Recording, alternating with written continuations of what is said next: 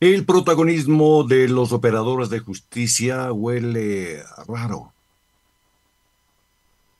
En cualquier manual de ética de fiscales, jueces o los operadores de un sistema judicial, reza que se habla con las acciones, que sobran las explicaciones y hasta las lucubraciones. Y mucho más. Jugar con los tiempos políticos, con las frases y las indirectas, con los lugares comunes. Da que pensar. Y por si fuera poco, se juega con una supuesta humildad. Aquí no cuentan las personas, solo cuentan las instituciones.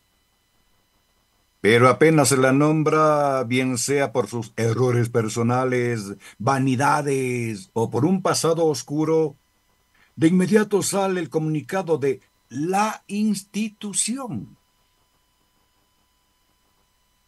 Qué difícil es entender tanto protagonismo.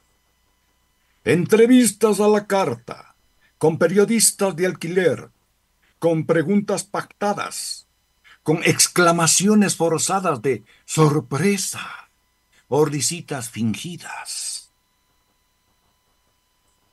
¿Y qué decir de vallas en las carreteras con la imagen de la persona, no de la institución? ¿A dónde vamos a parar con este alarde de show mediático y político? ¿Acaso los jueces y fiscales resuelven y administran justicia en los sets de televisión? Posiblemente hay dos explicaciones. No se hace bien el trabajo o están en una lid política para justificar su trabajo seguramente mal hecho. Hace poco nomás salió de la escena mediática el presidente de la Corte Nacional de Justicia. Y ya sabemos en dónde quedó su prestigio tras esos intensos años de acción política antes que judicial. Pero no es el único ejemplo.